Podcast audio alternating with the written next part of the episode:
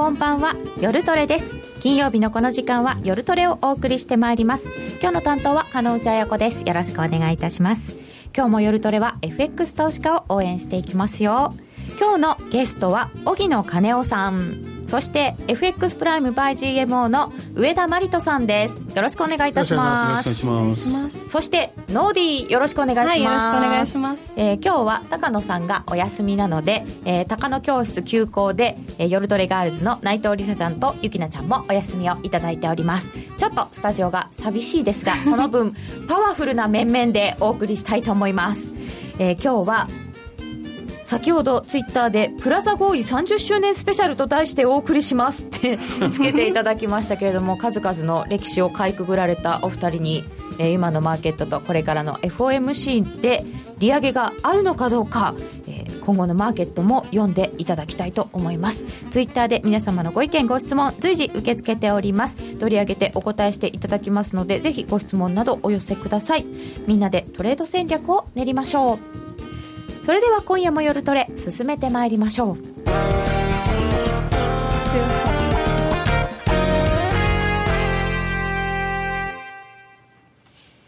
なるほど。こんな雰囲気で始まりましたね。えー、カノピーと荻野さん、ペアルックだっていただきました。カノピー？カノピーです。そ、そこ、そこに色を差し挟まなってくださいの、荻野さん。それ、それはしょうがないじゃないですか。えー、さて、まずは足元の相場なんですけれども、先ほどからちょっと伺ってましたけれども、まあ、中国版ブラックマンデーというお話がありましたが、えー、だいぶこう、機械みたいな動きが入っていて、アルゴが入っているので、値動きは変わっている、昔とは。っていうこともあって、まあ、116円まで突っ込むような動きがあったっていうことだと思うんですけど、えー、先ほど、このラジオの放送が始まる前に、えー、先行配信部分で116円を買えなかった人、125円を売れなかった人というお話がありました。そうなんですよね。ちょっと前まで125円だったのに116円になった本当にあっという間だったんですけど、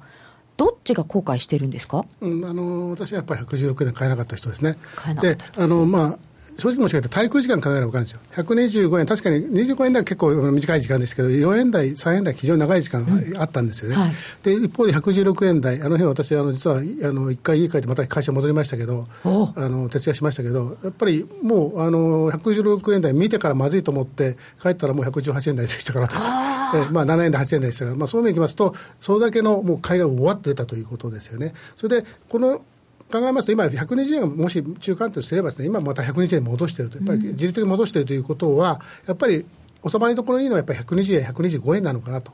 だから125円大きく超えることもないでしょうけれども、決して115円が、えー、中心と、ないしはあのなんていうか、頻繁に見るレートじゃないんだなという感じしますので、おそらく116円を買えなかった人の後悔してると思います。116円を買えてたら、すごいラッキーだったってことですよね。思いますね。えーで買いたい人もいっぱいいたから、あんなにすぐに戻っちゃった。ええ。えまだ個人の方はとあの臨機応変で買った方いっぱいいらっしゃると思うんですけども、うん、あのおそらく、まああのね、機関投資家と言われるような人たちは、まあ、当然想定しなかったと思いますから、で逆に目の前で見ても、それが本当に買う買う得るかどうか、つまり116円までいったら110円に行くんじゃないかとか、そういう恐怖感もありますんで、まあ、そこはやっぱりこうなかなか買えなかったんだなと思いますんで、今なって思えば、えーまあ、輸入の方もそうでしょうけども、買えばよかったなという後悔は、輸出産が125円で売ればよかったなというよりは全然受けてますよ。ああ、もう、実需の方なんかすごい違っちゃうでしょうね。えー、思いますよ。116円じゃ。えー、あの短い時間でね、戻った、あそこで変えてたらっていうのは、結構残りそうですよね残りそうだけど、でも、うん、本当にさっきの110円まで落ちるんじゃないかっていう怖さもあるっておっしゃってたんですけど、全然もう一気にそれだけ下がっちゃったから、まだまだ落ちちゃうんじゃないか、中国も怖いしっていう思いがある方、多かったと思うんですよ。その110円にはもう行くことはないと、まあ、可能性は低いと思いますね、あのそれはたた確かに中国って数字もよくわからないんで、不安要素ありますけど、じゃあ、それはいつから始まったかというと、もう、もうそれこそ、この1年、2年、やってきますね、ギリシャと同じですよ、ギリシャはもっともっと長い、あれ5年ぐらい抱えてるわけですね。ですから、その中で何が残ってるかというと、要素として、共通要素は、ドルが、アメリカの経済が回復して、ドル高トレンドということは変わってないわけですよ。そうすると、その不安要素はこう行ったり来たりしますけれども、その中でトレンドがこう向かってるわけですから、ここまで来たトレンドが元に戻るはずはないんですよ。で、アベノミクスを考えまして、スタートラインはまあ80円台ですけど、まあ、そこは置いといても100円こう来た中で、あのこの動きの中で、中国が本当にこうポシャるというふうに思ってる人は多分いないと思うんですよ。ただ、不安要素としてあるんで、なかなかその買いの手が出ないということはありますけど、じゃあ、あのポジションは例えばロングをスクエアにすることでやっても、うん、ショートにするかとか、うんうんうん、そういうことはまあ皆さんしないと思うんですよね。うん。そういう意味でいきますと、まだトレンドはドル高、要するにあのファンダメ相場、金利相場になりつつあるんで、ですから、ポンドはつも強いと、そういう形なんで、110円となると、本当になんか大きな、本当、とんでもないこと起こらない限りはないと思います、ね、荻野さん、どうですか、115円とか、そういうのはあんまりないですか？うん、だから基本的にあの金融政策アメリカと日本と今全く違うわけですよね。全く違う。片方はテーパリングで、えー、もうこれから金金金利を上げる方向に、うん、日本はまだ道半ばと。依然として黒さんずっと、うん、あの壊れたテープレコーダーみたいに道半ば道半ばと。黒田さんね、えー、だからまあ一応2%達成するまでは緩和をするよということですから、うん、えー、なかなかそれはもう本音と本音は本音トークは違うんですよ黒田さんも？そうですよ。それはもうそれはもう言いますけども、うん、もうこぼしてますからね。あそうですか、はい、ポロポロ言ってますか？そうです。ですからアメリカはやっぱり金利を上げる方向日本はまだ緩和方向ですから、うん、どう考えたってドルが売られるっていうことはないわけですあの前に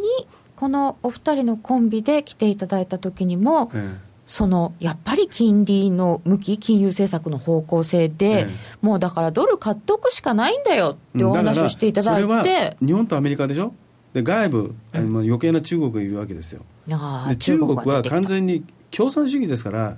うん、ね、もう規制当局がもう完全に株の買い売りをやめて、ね、だってなんか売ったら捕まえちゃうとか言うんですよね。だって万のイギリスのね万のあの現現地の女性要するにあの会長。CEO? そうそう CEO ですね、うん、CEO 事情調査拘束して事情調査したわけでしょ？でこれ G20 で言われたわけですよ。あで、ね、解放してなかったから、であまだあの時捕まってたんですか？捕まってたの。で要は休暇に出てますということになったんだよあはいそういうことになってました、えーと、イギリスのマンっていうのは、まあ、世界の中でも最大手クラスのヘッジファンドの中国の責任者の方が、おい、ちょっと来いって呼ばれてたらしいんですけど、一応、休暇っていう名前になってたんですよね。恐ろしい。だから中国はそういうあれですから、だからみんなファンドがブリッジウォーターとか、ブリッジウォーター、ブリッジウォーターは世界最大のヘッジファンドなんですけども、ブリッジウォーターは6月ぐらいぐらいからもう完全にイギリスあの中国から手を引くという方向で動いたんですが、6月、7月だからもう予兆あったわけですよね。中国の動きに対して。なんか急に来たのかと思ったんですけど。いや急じゃないんですよ。予兆がえー、予兆はあった。んですか？ありましたもん完全に。米米系のファンドはもう中国に対するただ日本のパーセプション違うよ見方がね、ね、日本が、まあ、中国がそういう方向政策、ね、規制と規制をした場合にだってインフラになってないんですから。だって空売りはもう規制で逮捕するって誰がポジション取ります、うん、だからみんな、ファンド勢がみんなゲタウトなんですよ、6月から7月でずっと。あもうだそれなんですよ。6月とかから出てたんですか？もう出てるんですよ、もう完全に。あうん、じゃあそういう動きの中で、8月の24日にまたああいう動きになったわけですよ、一気に。2回目ですよ、ですから。あそうなんですね。だその前にもそういう兆候があって、ありましたから、はい。こう規制とかが嫌だなっていうのもあるし。これはもともと権力闘争の影響なんですよ。中国の中の、うん、習近平と江沢民派の元はそっちなんですよ、うん、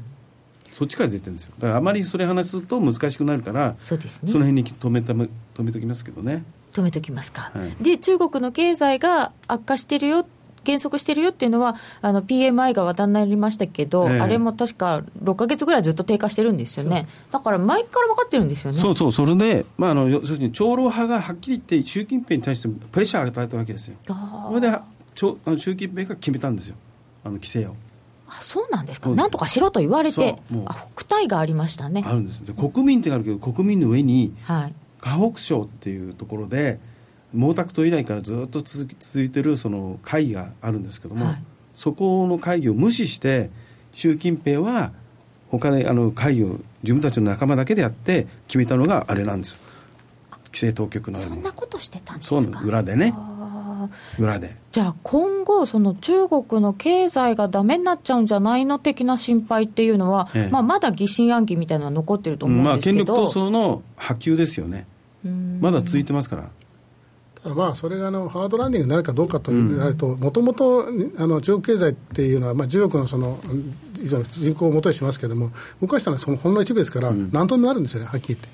前も申し上げたんです、この場合も申し上げたけど、本当にもう全部切り捨てても、うん。あのいわゆる国家イコールその幹部が生き残るような 政策をやると思いますよ、本当に。そう。でも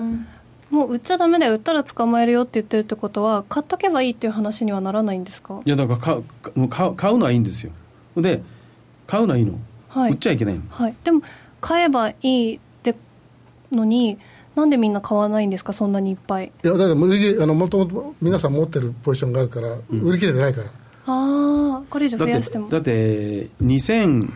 いいくつだっけ？2500に2500ぐらいから6000まで手前目5800い。くらいったでしょ、で3000が大体の今3200とかになり3200ぐらいまでしょ、したかねで3000はいは介入のサポートとして見たわけですよ、中国人民銀行はあの中国証券金融にお金を出して中国証券金融がマーケットであの中国株を引け前に買うわけですよ。バンバンバンバンバンと。で押し上げ介入はしませんよとサポートはするよっていうことを言ってたわけですよね。だからあなるのほど。3時過ぎ東京の3時過ぎにな4時ると ,4 時であの中国の株は終わりますから東京時間4時で中国株終わりますね。最後上わー上海がね。動動いて。最後にバッて開けて今日もプラスしましたね少し、はい、プラス2.3ポイント。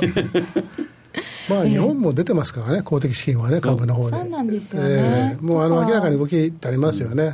うん、でもまあ午前中出てるみたいなんですけど、うんもう中国だけとも限らないよみたいな。まあ日本も中国の同じことやってますけど、ね、全引け見て5番とかいうある意味あの、日本の場合は株式相場下がって、為替が下がったんで、あの外も中も買いやすくなったという、公的資金とは特にそういう環境だったんで、まあ、あれはまあ間違った投資じゃないと思うんですよね。うん下がってきて買うのはそうですよね。当たり前の話ですけどね、ええ。あのある意味では非常にまあ健全な買い方してるわけですから、え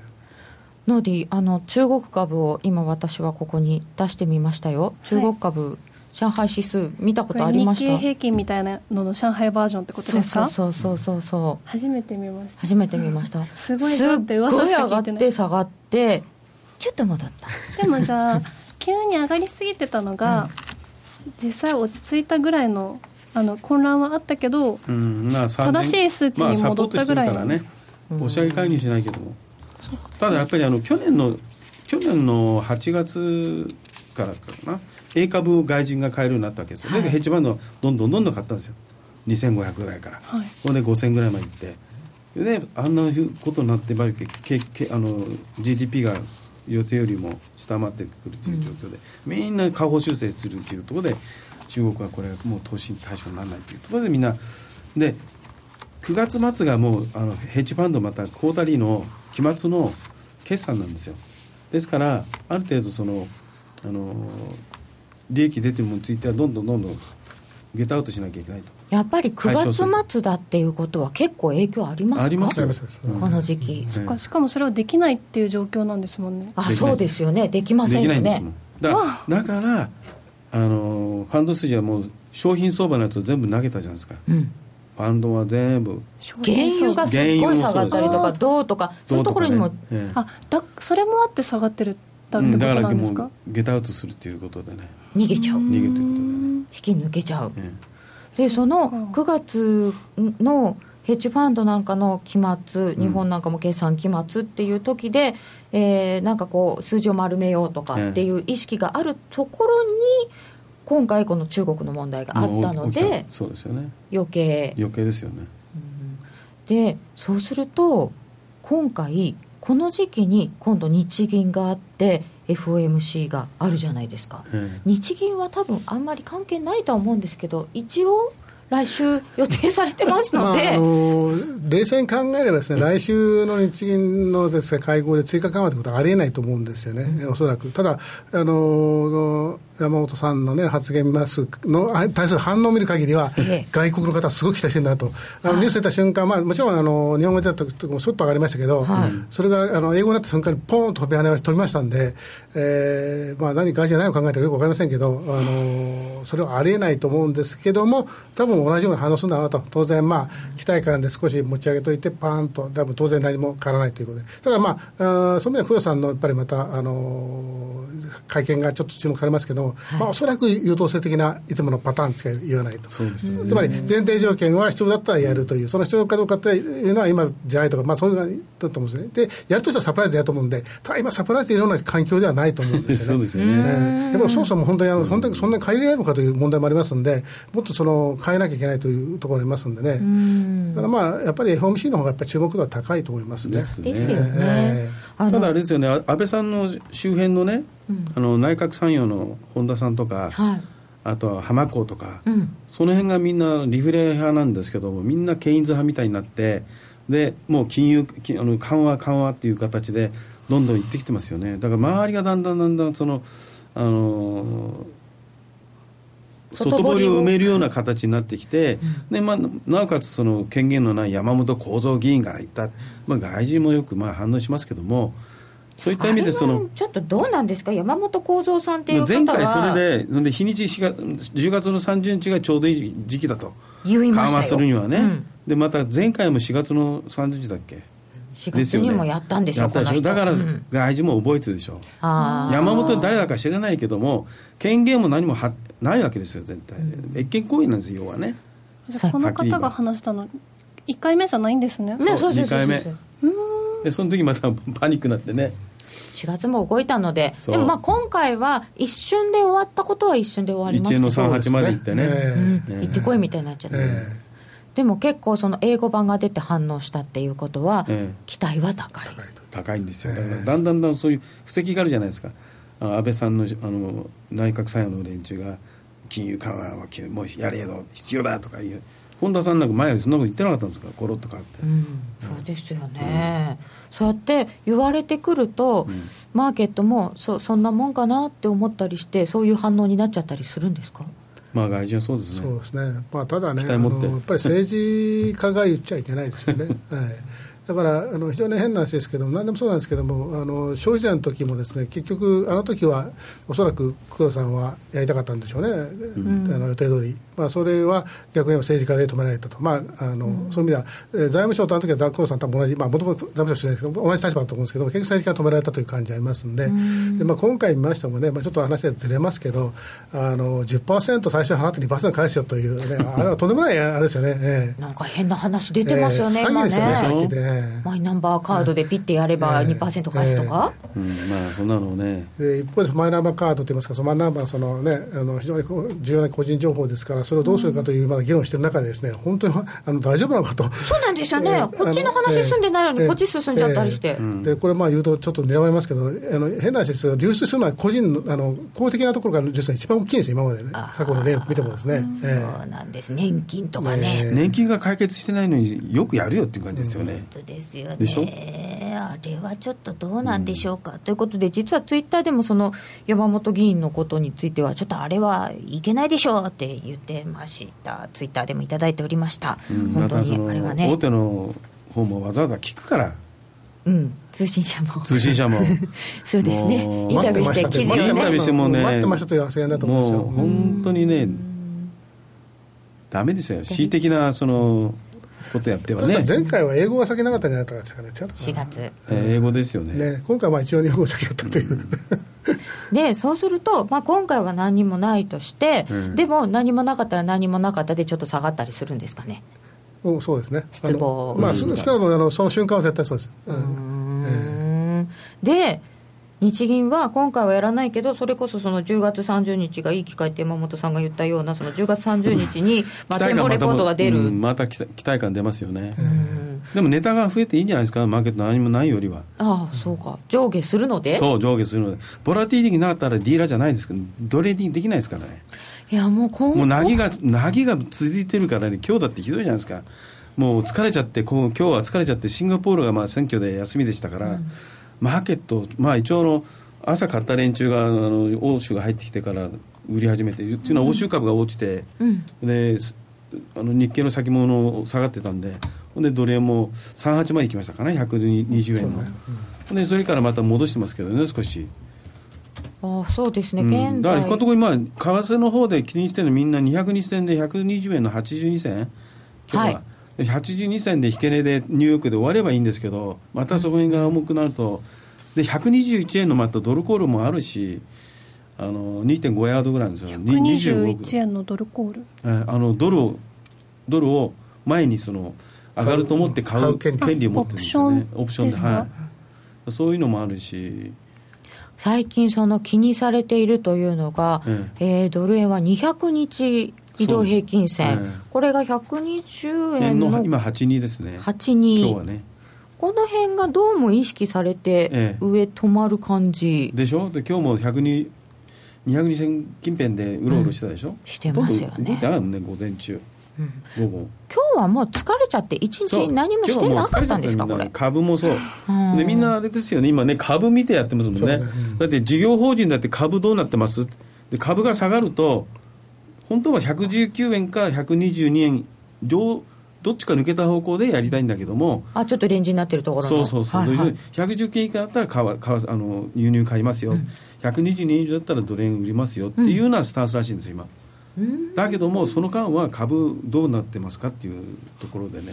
みんな株見ちゃってるんですね。もうみんな、もうみんな株ですただね、あの、話聞きますと、株の人は為替見てって言いますけど、そうなんです。そうなんですよ。いつもこの鶏卵な感じで。ですね。まあ、ただ今回はね、中国の株スタートですからね、まあ、はっきり言って為替やってる人の方の主張の方がなんか強く聞こえますけどね。ですよね。うんそうですね、アメリカもあのこの間のその116円の時も、116円15ですよね。ダウが1000ドルも一気に下げたのがさっきっぽいでもね、あのダウは、ね、言っとくけど、あんなの自社が30社だけでしょ、はい、ダウって。はい。だから30社が自社株買いをね15社やれば上がるんですよ。ダウは。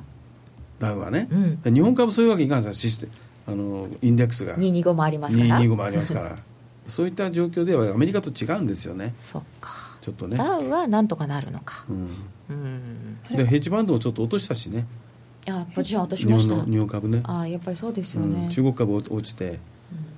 完全に巻き戻しですよね、株売り円買い、うん、えー、ただこれも一巡したんで、一巡しました、えー、おそらく一巡してます。9月末に向けてもう取れたっていうことです、えー、もうだいぶね、だいぶ、もう,、えー、もうあの要するに大きな動きを引き起こすようなポジションは残ってないと思います。だってもう IMF で奴隷が1万5000枚でしょ、何と同じじゃないですか。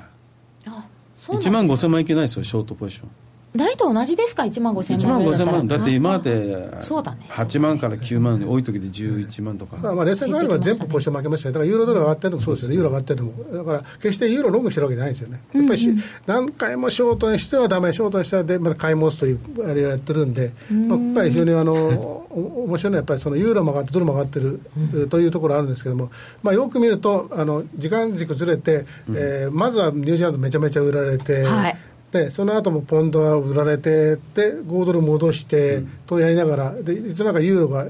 じわじわじわっと上がってるというパターンですから、だからやっぱりあの考えられることは本当にもう全世界の中でグあのグローバルにですねポジションが巻き戻しなんですよねだから、あのどっかに偏っているものをこうやってるんでど、まあ、その後超えてどっちかまた反対が偏ることは全然ないんで、まあ、その様子見ですから今割とスクエア、ですねと思います、えー、なぜかというと来週やっぱり、FMC があるから、はい、こっから新しく作るんですねね。おおいいつながりになってきたじゃないの。でも、ノーディ今ちょっと分かんないこといっぱいあったよね。いっぱいあったような気がするんですけど、今、金内さんがすっごいもう元気に、FMC があるから、すごい楽しそうだったんで、そうだよねって思って。では、では、お知らせの後、はい、その FOMC です。気になるレースが今すぐ聞ける。ラジオ日経のレース実況をナビダイヤルでお届けします。開催日のレースはライブで3ヶ月前までのレースは録音でいつでも聞けます。電話番号は0570-008460 0570-008460 0570を走ろうと覚えてください。情報量無料かかるのは通話料のみ。ガイダンスに従ってご利用ください。CD 金井さやかの90日で仕上げる TOEIC テストステップバイステップコーチング好評発売中。500分にも及ぶ音声ファイルとボリュームたっぷりの PDF ファイルを1枚に収納。しっかり確実にテストに向けた指導を受けることができます。お値段は税込5400円。送料が別途かかります。お申し込みお問い合わせはパソコンスマートフォンからラジオ日経ネットショップサウンロードまでどうぞ。さて本日は夜トレ。豪華大人バージョン、荻野金夫さん、上田真理人さんとともにお送りしております。えー、ユーロの上昇はキャリートレードの巻き戻しっていうのには納得できますか？はい。あ、ノーディーが静かすぎる。見えます。もう今日は難しい話でいっぱいいっぱいで。ちょちょっと、ね、気になることは後ほど、後ほど伺いましょう、はい、今日は値上がり銘柄77%あったのに日経平均上がらなかったああ、そうですね。日経平均も確かにあの、一部の銘柄だけでちょっと動かされてる感はあります。まあ、ダウ30ほどじゃないかもしれませんけど。ね。今日はまあ、あそこだけじゃないですか。ファーストリテイリング、ユニクロ。うん、ね。クロトンは口先躊躇なくマンだから実は躊躇しまくり。クロトン、黒田さん。黒トンってですか？黒田晴彦が東だなので、黒東で黒トン。略するのが好きだ話ですね、これね。黒トンです。やるやると言われて、やらない春彦君。でもね、あの黒田さんね、海外行くと、英語で話するときは、本音が出ますから。あそうだ、さっき、本音ありますよっておっしゃってました。うん、え、黒田さんの本音って何ですか？いや、もう無理だろうということですよ、自分で。2%がですか ?2% は無理と。無理ですよね。うん、だって。日銀の日銀の内部でさえも、もう事務方が、はっきりと。言っちゃってますか？2%は無理と。無理ってだってだって誰が考えたってさあくまで目処だから。目途っていうか。目処目途、ね、目処ですよ。目途とも言うし目処とも言うし。でもじゃあじゃああんなにだってもうだこんだけ時間軸もずれちゃってるんじゃないですかもう、うん、日銀だから言われるのは当たり前じゃないですか2年。そうです、ね、達成するって言って。ずれ込みでしょ？ね、木内さん？木内さん、審議。員、まあ、木内は あの人はもう一貫してあの孤立無縁の思想ですあそうなんですか？追加緩和とんでもない人ですからね。もうずっと達成する可能性は低い低いっておっしゃってますけど、ね、ただそれはただね不思議なことでですね。今もじゃあ2%無理だと本音で思ってるじゃあどうするのという中で何も答えてないですね。で一方で面白いのはアメリカのですねあの連議捜査いろいろ発言見てますと、えー、最近はあの高の方の人がですね、うん、えー、のちょっとハト派になってきてなんかすごい気にしてると思うんですけどあのむしろ、なんて言いますかね、ハト派の人でもですね、はい、あのむしろ2%はできないかもしれないけど、利上げしなきゃいけないんじゃないのと、まあ、ハト派とか中間の人ですね、そういう人が言い始めている、確かフィッシャーさんもですね、副議長もですね、あの2%までなるまで、待ってはいけないとかいうようなニュアンスを確か発言したこともありまして、彼は多分、ニュートラルちょっと鳩りだと思うんですけどね、えー、だからそういう意味でいきますと、あのアメリカの場合は2%もいかないかもしれないけど、でも、えー、それでも利上げはもうしなきゃいけないんじゃないかという声も強いということですね。要するにもう今、時期をこう見送るとですね、もう本当、その将来的なハイパーインフレの心配もありますから、時期を誤ると、要するにいつまでたっても利上げなきゃいけないときって、突然なんか、突然変異で、えー、とんでもないことが起こるというのがあるんで、そういう意味でいきますと、だんだんこう高の人と旗の人が寄ってきてるなという印象はありますよね、え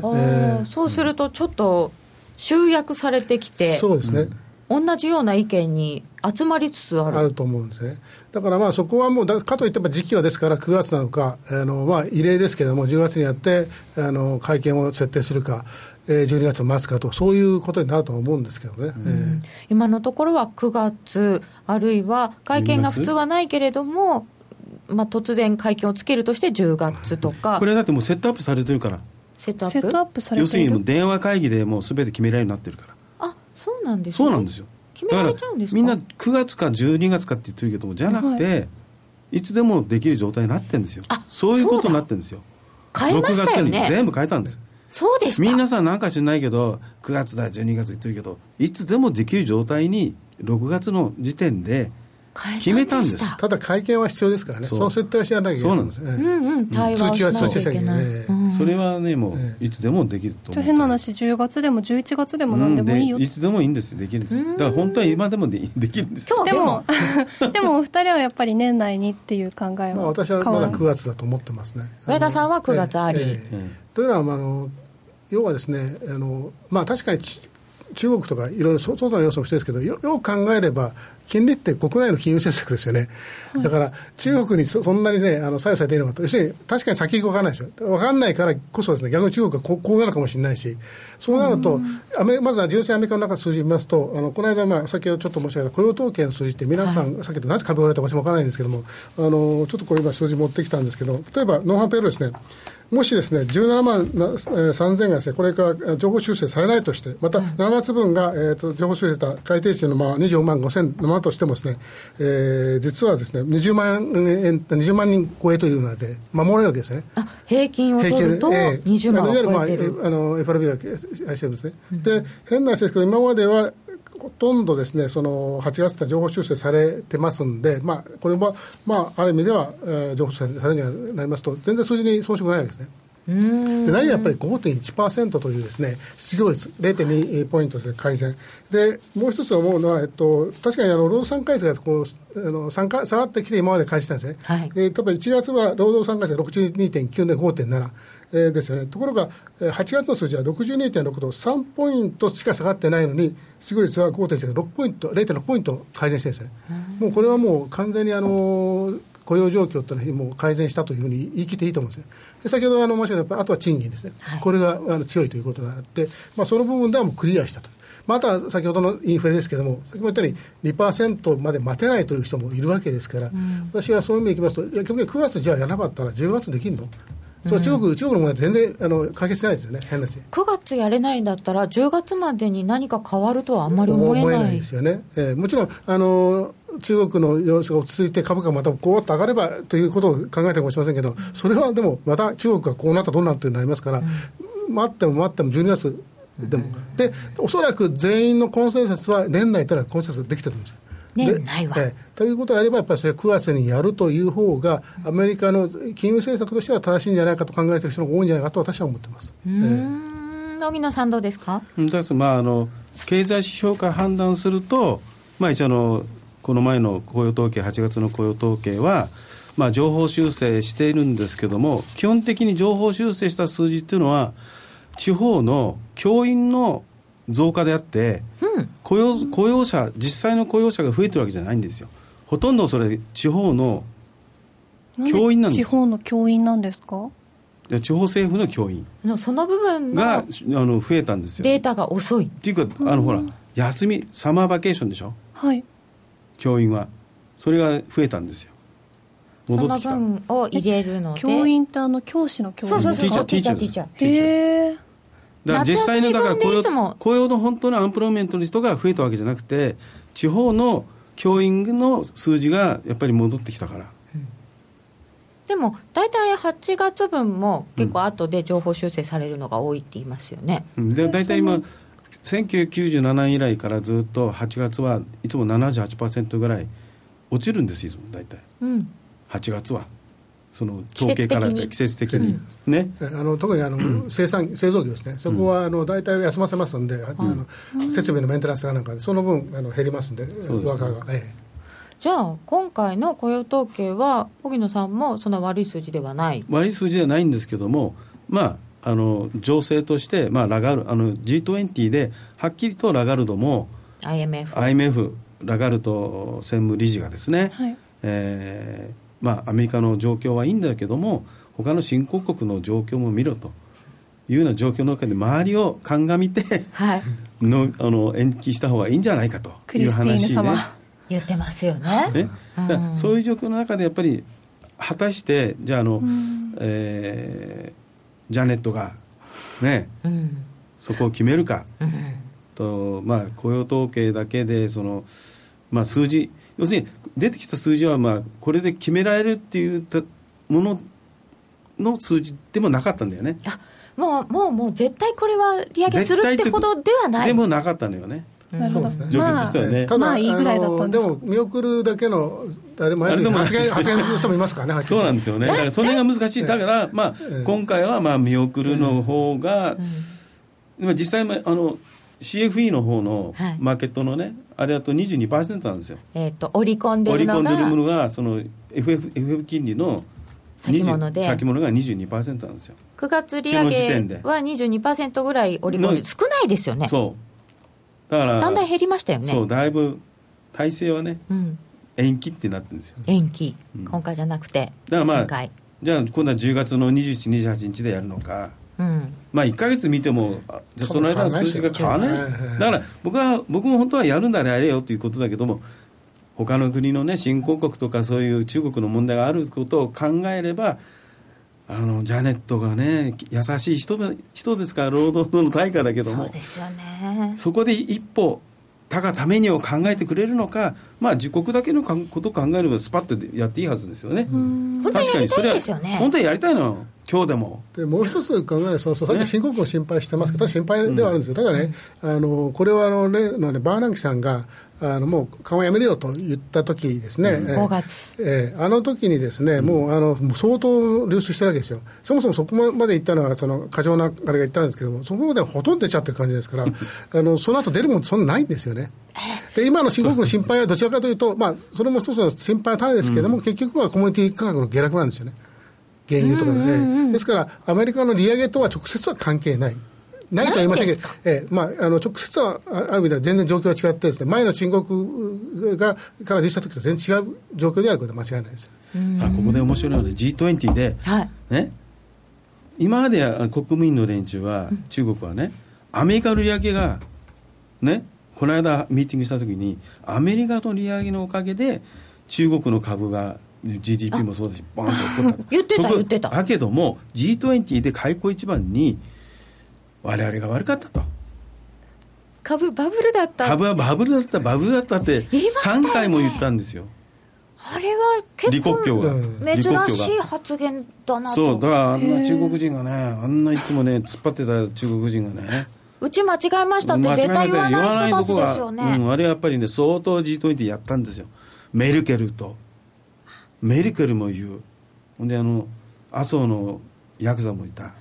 ね。麻生さんなんかちょっとマフィアみたいな格好で行きますよね。ルービールービーあのルーもいた。あルーアメリカのルーザー長あ官も。の麻生さんがね、あの中国人民銀行総裁の発言を引用してね、弾けたと言ってたよって言って、これちょっと話ずれますけど、あの時あのバカな記者いましたよね、何が？弾けてるんですかという。まあねバカな記者多いね。あれ何ですか？あれ当たり前なんですか？あえて、まあ、麻生さんはね、まあ、あえてかどうかわからないですけどバブルという言葉避けたと思うんですよ、おそらくは。それをわざわざ聞く人って何でしょうかね。あの記者はわざわざ言わせたいんでしょうかね。でもそれはまあ、それはルール違反ですよ。むそあの己がバカってことをあの天下にやらせてるようなもんじゃないですか？あどひょっとしたら理系の人だったらごめんなさい。多分もしかして、あのあねっちの V- B がつく方の 非がつく方かななんどっちがわかんないですね。でもまあそういうこともあって今までないことなんですよ G20 で、へだだから G20 であんだけ言われてたことをどどこまで咀嚼して、いや関係ないよもう。US は US なんだから、ん。もう確かに僕も US のことだからこんな堅調なね、数字がけけ景気はね、はい。い、いんですから。でもあの中国がアメリカ国債を売っちゃう売っちゃってたとかいやあれはだけど介入入資金ですからあれは外貨外貨準備高4兆近くあるから別にあのあっちは国債でしょ？米国債売ってキャッシュの方だからキャッシュ売ってその人民元を緩やかにそのや安くするような方向にするためには介入しながらやるわけですから頭を押さえながら。うん。らその介入資金なんですよ。ドル要するに人民元で人民元買いのドル売りですから。やってましたようん、ね、だからそれを上がると少し抑えてたんです。そのための切り下げた一方で介入って何って思ったりとかいやだからしたんですけど。スムージングオペレーションするわけですよ。ゆったりでいってほしいと。そうそう。でもルーあのルーもはっきりともう中国はその方向でやると、G20 で言ってる言ってるから間違いないんですよ、まあ、あと私が9月その利上げを主張する、もう一つはですね、あの皆さんももうご存知なんですけど、あのまあ、明らかにその明言してるのは、利上げしたからといって、すぐに巡航速度でですね毎回利上げしていくとは誰、むしろそれをしないと言ってるわけですよね。えですから、ある意味で様子見するみたいなことまで言ってるわけですから、それであれば、様子見するんであれば、早めにやって、長く見た方がいいに決まってますから、つまり9月にやったかといって、10月、12月、こう順々にですね、必ずその利上げしたら一切言ってない、むしろややらないような方向にはさ、特にあの小野さんいわくジャネットが言ってますからあの そういう意味でいきますとあの利上げは早い方が私はいいと思います、客観情勢は多分9月も10月も変わらないと思います、とりあえず一回やっちゃってで様子見ようよと。でえーでアメリカ経済はそこまで来てることは間違いないんですから、えーやっぱり自自国の経済を考えるとそこで見送る方が私はリスクが高いと思いますけどね、えーうん。荻野さんどうですか？やっぱり荻野さんは9月よりはもうちょっと後かな、まあちょっと様子見、まあ、ジャネットだと様子見るかなと優しいで。も心でみんな自国の通貨が安い方が嬉しいんじゃないんですか？なんでそんなに利上げ周りの国も嫌がるんですか？うん難しいねそれは。えーっとじあどうして？アメリカが利上げすると新興国ははい。嫌か、嫌なんですか？あの資金が流出しちゃうわけ通貨が安いと通貨だけだったらいいんですけども、はい。そこに、まあ、え例えば、まあ、日本なり何か投資してますよね。そのから全部逃げちゃうということはあの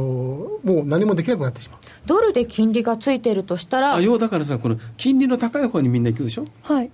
ね？金利高い方に行くでしょ、そうすると新興国も金利上げなきゃいけないじゃないですか。そうすると金利上げるっていうことはもうデフレも経済が低下するわけですよ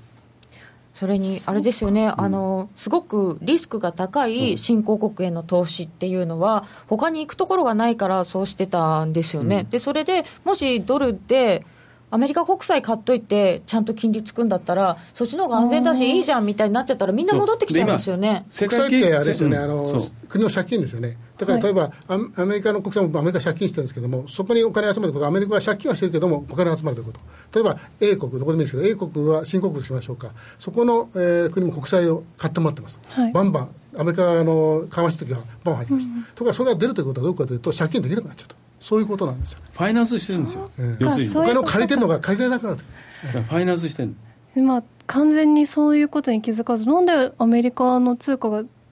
あの利上げすると新興国もダメなんだろうって今やっと分かりました、うん。分かってよかった。ああそっか、えーっと。そんな簡単じゃないんですね。質問です、はい。利上げイコール新興国売りイコール商品売りイコールユーロキャリー巻き戻しでユーロドル上昇。または利上げ先送りイコール普通に利上げの織り込み解消でユーロドル上昇でいいですか？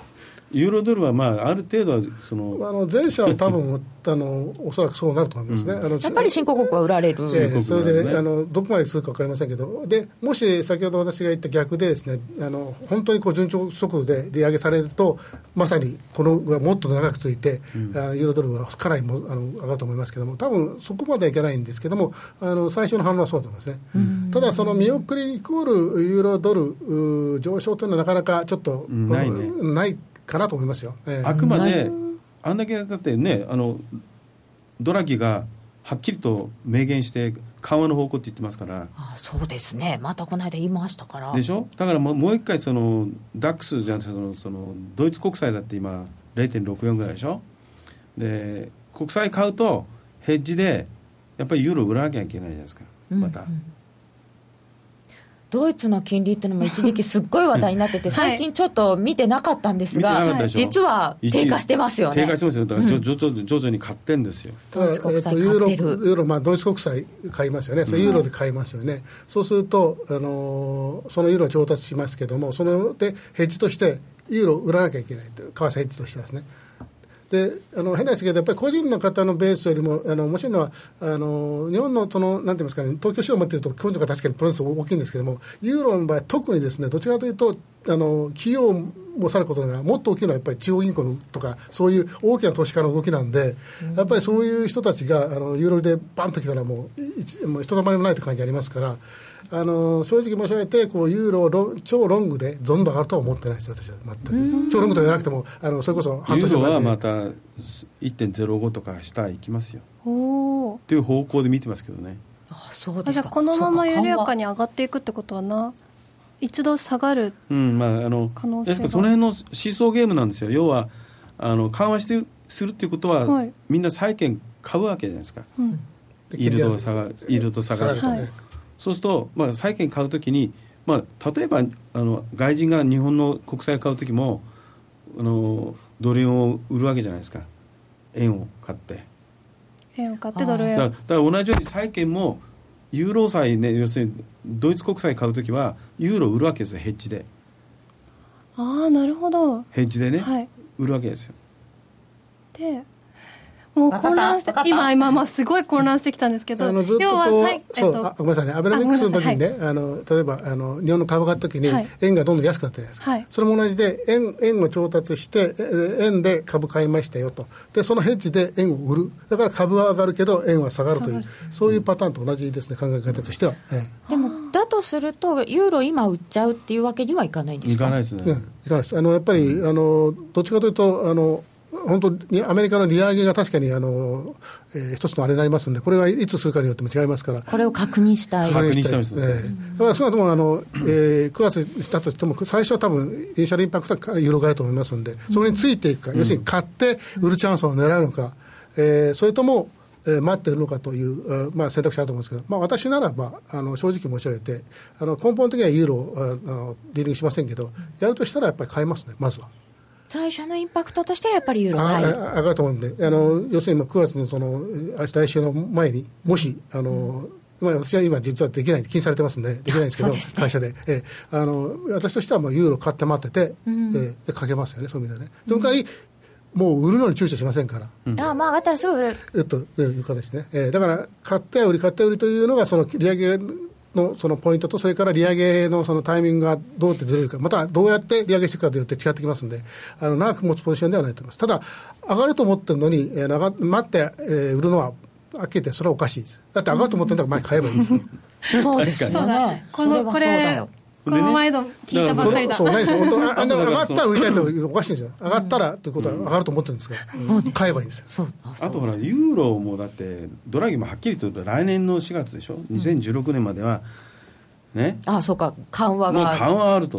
あそこは実弾使わないで、本当ユヨ、ヨーロッパ人特有のさ、もう、喋ってるだけです喋ってるけどねだけで、上げちゃってるからね、すごいですよね。あの効果はないわ。25%から33%までで、お前、実弾使ってねえじゃないかという感じでしょ？本。当にイタリアのですね。本当にね、すごいシャレ神戸いいですよ、やっぱり。し。シャレ神戸ですか、えまあ前も言いましたけど、本当にね、ねあの人はね、あの頭脳はね、アメリカンでね、本当、口はイタリアンですからね、もう鉄壁ですよ。ああそうなんですね、えやっぱり GS ですからね。あそうですよね。ゴールドマン・サックスタリアのの方で G- GS のトップだったから。口だけはイタリアーノす。ごいです大臣ねもアメリカですからね。ね。それは最強だ。だからまあ一応、ユーロはもう緩和っていうこともはっきりまだあるわけですから、まあ、上がったらやっぱりショートは売るわけでしょ、売るも。のだから2.15はもう完全に売りですよ、今のところは。下が1.10になって1015の間でしょ。この辺のじゃあトレーディングのお話この後の、えーお見立てはこの後のコーナーで伺います。ではお知らせです。ソニーの卓上ラジオ ICF-M780N 好評発売中デザイン操作性もシンプルなホームラジオです。ラジオ日経のほか AM、FM が受信できます。お休みタイマーと目覚ましタイマー機能付きで価格は税込1万1880円。送料が別途かかります。お申し込みは0335954730ラジオ日経通販ショップサウンロードまたはネットショップサウンロードまで。朝礼の3分スピーチ。話すネタがないよ。はい。ラジコ。晩ご飯のメニューが決まらないわ。はい。ラジコ。野球やってるのに残業だ。はい。ラジコ。寂しくて眠れないの。はい。ラジコ。あなたのそばにいつだって。スマホで聞ける。パソコンで聞ける。ラジコ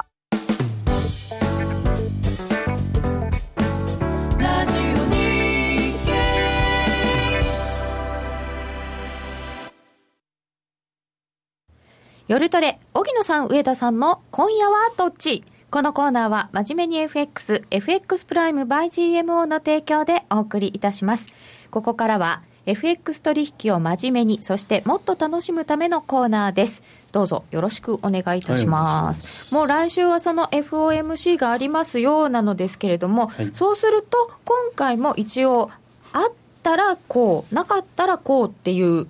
戦略を立てておいた方がいいですか？私は違います、もう私はもう戦略決まってて、いずいずれにしてもいつか利上げするんで、えー私はあのドルは辛抱強くロングを持つ、そうです。同じです。あれ？押し目買い。おしめ買い一手ですかもう落ち目買いじゃないよ。押し目買いね。まあ、あの、おしまいというか、まあ、あの、普通、プロは難品はだめですけど、はい個人の方はいいと思うんですね。だから、あの、まず、まず一つ、ちょっと今買って、あとは、えーどちらにも備えて、少しずつ買いますようなスタンス。上がってももちろん、あの、買いましてもいいですけども。で、じゃあ、他に何か買う通貨あるかというと、私はおすすめはカナダですね。カナダドル。カナダドルです。カナダはまあアメリカの経済影響を受けてます。かなりかなりよくなって、まあ、これはちょっと数字悪かったですけども、それでも、やっぱり金利自体はどう思うかというと、まあ、予防的な利下げをやったこともあって、景気も良くなってきてますから、はい。今後、もし行くとしたら、アメリカ、イギリス、カナダの順、要するに利上げサイクル入るのと思うんで、でもちろんポンドはちょっと博打っぽいですけど、ポンドもやっぱり少し仕込んでいただいてますね、その3通貨は買ってもいい通貨と。そうなんですか。でもっと長い長いスパンで見るならば、5ドルとかも、ニュージーランドも安くなってるんで、あれですけども、まあそこまで手を出すとちょっと心配になってくるんで、まあそこは後にしましょうと、まだ様子見てもいいかなという感じ。ドルは、えっ、と、おしめ買いをしていって、こう、年末ぐらいまで、な、長い目で見るってどれぐらいで見たらいいんですか？まあ、とりあえず私は3月まで見て、3月。ええ多分ドルとカナダとポンドを3月まで持てば、多分花開くとは思ってますけどね、で他の多分5ドルなんかもいつかだと思いますけど、今はちょっと全然その時期はないですし、そういう意味でいきますと、ユーロはですねあのいわゆるトレード通貨としてはいいと思います、だから今、先ほど申し上げた、私は今だったら買います、だけど買いでずっとあの半年持つとは全然思えないし、3ヶ月もわからないんで。ね、本当は売りたいんですよ。でも 売るためには、売るためにはですね、あのやっぱ買わなきゃ分かんないんで、相場っていうのは。ああ、売るためには買ってみる。今今は私は上がると思ってるんで、あの買いますけど、でも上がると思ってるのは、上がったら売りたいということですから、ただ、上がったら売りたいというのを待ってたら、いつまでたってもできませんから、試しに買ってみる、もしもダメだったら、もう即売れるという決断もできますから、であのうまく予想通りあの上がっていったら、それをリグった上でもう一回売り直すということできますから、あのユーロはそうやって、なんて言いますかね、あの逃げ足を早くしといた方がいいと思いますね。で先ほど申したドル円とカナダは、あーなんていうか、じっくります。ポンドもそれでいいんですけど、ポンドはやっぱりこれが激しいんで、えーただ、最将来的にはやっぱ、近い将来上がると思うんで、やっぱりそれも少し持っていきたいなと思いますね。えー。ちなみにかはい。あごめんなさい。ドル円のそのおしめ買いっていうのはいくらぐらいが？あの正直私はおしまいという言葉っていうか、あんまりそれは好きじゃないんですけど、だから今、今、例えば今のレベルで買うとしますと、はい。あの大体やっぱり自分の資金を考えたら、やっぱり1円ずつぐらいした、つまり今今買ってこそなんで、今まずポジション持たないと始まらない。はい。えーですからまあ120円台で買ったとしたら、まあ、次は119円台で買って、まあ、それその次に強いサポート118円半ばと思うんで買ってと。でだから最低でも3回買えるような資金を用意する、ないしは、えーそういうわけ振り上げていくちっちゃく。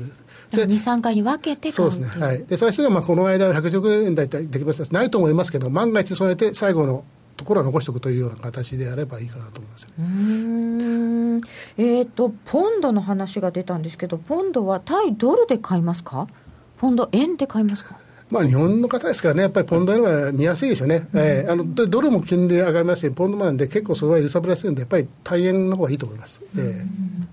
そうするとアメリカの次には、やっぱりポンド、イギリスは利上げに動いてくるんですかね、この間1対今日今日もか確か発言があったと思うんですよね、あの、あの IPC の委員からですね、ええもうあの利上げを考えなきゃいけないというのがありますんで、あのまあ、これも当然当たり前の話なんですけど、あの利上げしちゃったら売られる可能性も、株が売られてってありますんで、だから今こそししあの仕込んでで、もし本当利上げだったら、最初は一発目はもうリグって売るというパターンがいいと思うんですね。もうあったらそこでじ事実で売れみたいな。そうですね、でそのあたりの様子を見ながら、それこそあの変な話ですけども、その本当にポンドが先にですね巡航速度で利上げしたら、ちょっとまあ逆に買うのはどうかなという場面があると思うんで、とりあえずは今買って、えー利上げで1回売ると、ただそれであんまり下がらなかったら、株に戻すしかないと思いますけどね、えー。まあ、とにかく飛び込むことです。まずは飛び込んでみる。荻野さん戦略はいかがですか？まあ、あの商品相場から見れば、もう原油は上がらないというところで、ドルはやっぱり上がらない今日もゴールドマン・サックスがなんか引き下げてましたね。もう原原油はもう完全に、ね、日銀が6 70ドル設定で予想を出してるけど、あれは大きな間違いであって、で 基本的にもう OPEC がもう完全にその、あのー量産体制にするっていう気はないし、機能してないですかね。えーまあ、そういった状況からすると、まあ、ドルはやっぱり強いなというところで、それやっぱり資源国通貨は戻りは売りになるんでしょうね。資源国通貨戻りはカナダってどうなんですか？資源国通貨っぽいところも、ですね。ええ。ええまあ、ただそれはあのそこの間結構ね、金利、ね。あの下げてから、ね。ボーンと カナダ安になりましたけど、うん。でこの間リセッション、えーリセッションでしょ、でもアメリカの経済が強いので、そうですね、あのポンドの次に、ね、ポンドの次に、えー、利上げサイクルに入るんじゃないかと、うん、まあ、ニュージーランドもまあ変なし、利上げしたときどんどんこうなってしまった意見がありますけど、まあ、まあ、そういう意味ではあの、利上げ下げが早かったんでね、あの、カナダの場合は、それかなと思いますけどね。で資源国通貨という意味ではだからまず中国が、うん、GDP どの程度までね戻すかでしょうね、GDP 信用できない。信用できないけどもやっぱり中国が輸入をまあ今回の貿易収支見ても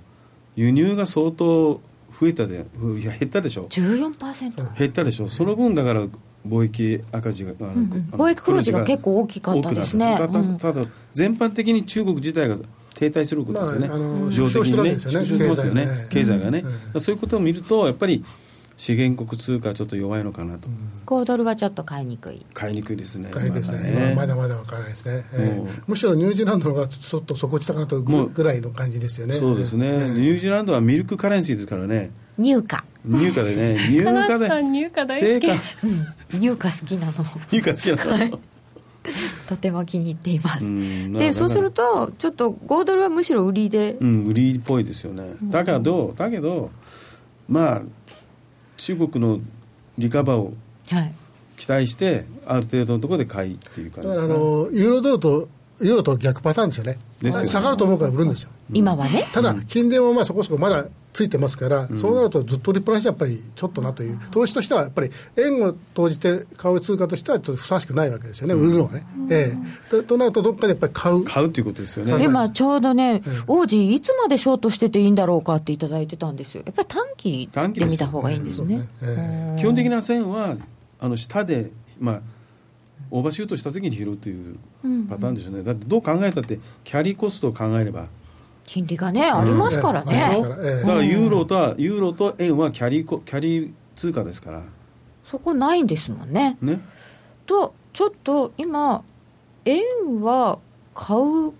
ていう選択肢はないないないです。ないですよ。実際あの大きくして誰が円買うの？大きくその円高に動いたのは今回のいわゆる、まあ、あの状況だけですよね、そうすると、まあ、この1年で何かあるかというパターンです、ね、なんかあって円高になっちゃったら、うん、売っとけばいいですか？ですよ。だって即戻りますもんね。だってこの間もそうですけど。滞空時間滞空時間全然違いますよね。前もそうですけど、はいはいはい、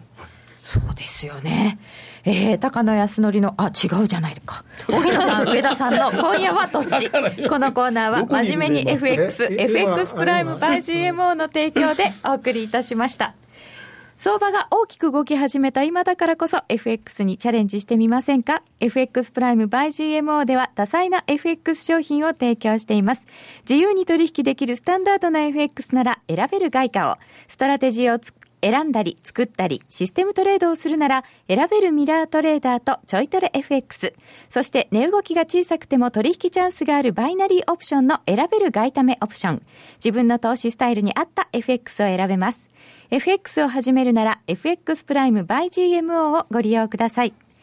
株式会社 FX プライムバイ GMO は関東財務局長金賞第259号の金融商品取引業者です。当社で取り扱う商品は価格の変動等により投資額以上の損失が発生することがあります。取引開始にあたっては契約締結前交付書面を熟読ご理解いただいた上でご自身の判断にてお願いいたします。詳しくは契約締結前交付書面等をお読みください。さて、本日は、えーと、ドル円などを中心にちょっと FMC どうですかっていうのを伺ってきたのですけれどもまあとりあえず年内はいつかはやるんだよということで、えー、戦略を立てていきたいと思います、はい、えー、本日は大人バージョンでお送りしました荻野金夫さん FX プライム by GMO の上田真理人さんでした。どうもありがとうございました。はいありがとうございますそしてノーディー頑張りました。ありがとうございました。ありがとうございましたえー、ドル円が現在120円の67銭ぐらいです。それでは皆さんおやすみなさい。おやすみなさい